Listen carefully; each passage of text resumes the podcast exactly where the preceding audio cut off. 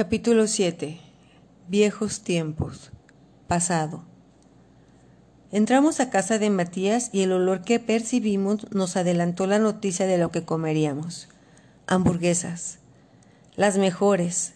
Rita, la mamá de Matías, preparaba la carne con la receta secreta de su abuela, y realmente no había hamburguesas que se le compararan. Hola Rita, la saludé con un beso en la mejilla y un abrazo. ¿Qué tal, Loreto? ¿Y ese milagro que vienes por acá? Lo dijo de manera sarcástica. Sonrió y me dijo, deberías ya de mudarte, pues pareces un miembro más de la familia. Ese comentario por parte de Rita me halagó, pero también me hizo caer en una realidad que no aceptaba, la cual era que Matías no sentía lo mismo que yo sentía por él. Gracias, Rita, me hace sentir muy acogida y cómoda en tu familia.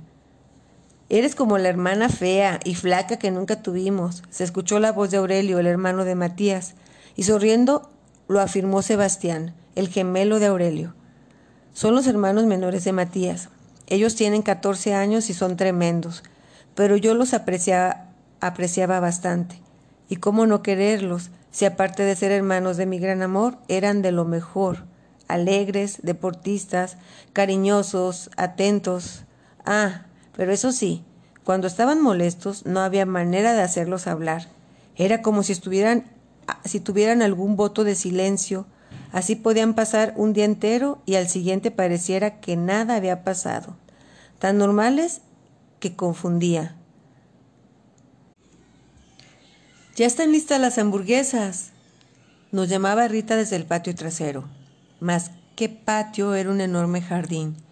En general, toda su casa era grande, dos pisos, cochera. Lo único raro era que la cocina y el comedor estaban en el segundo piso, al igual que las recámaras y cuarto de lavado. En la planta baja se situaba la sala y un pequeño baño. Sí, ya vamos, Rita, le contestaba Matías. Él dejó de llamarla mamá y no se sabe ni por qué razón. Le gusta más llamarla Rita y a ella no le molesta, ya que el amor que le demuestra le basta para saber que el Rita en su boca no suena a falta de respeto, ni a falta de amor. Sus hermanos por su parte sí la llaman mamá, y en muchos casos solo le dicen a mí. Ellos no se hallan diciéndole solo Rita, pero tampoco ven mal que Matías así lo haga. El que tuvo un poco de trabajo para aceptarlo fue Alejandro, el padre de Matías, Aurelio y Sebastián, el padre de Matías, Aurelio y Sebastián. Pero terminó por ceder y con el tiempo ya no siguió enfadado. Pásame la mostaza, por favor, flaca, me dijo Matías al tiempo que se la pasaba. Felicité a Rita por lo rica que estaba la comida y le pregunté por Alejandro.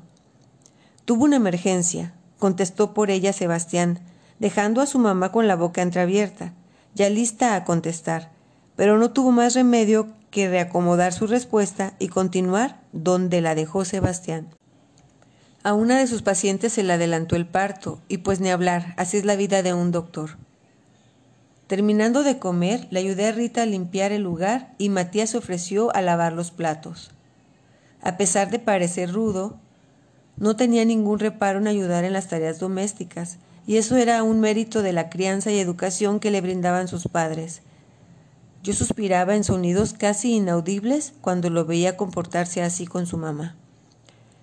Matías, le dijo Aurelio, ¿puedes llevarlos al entrenamiento hoy?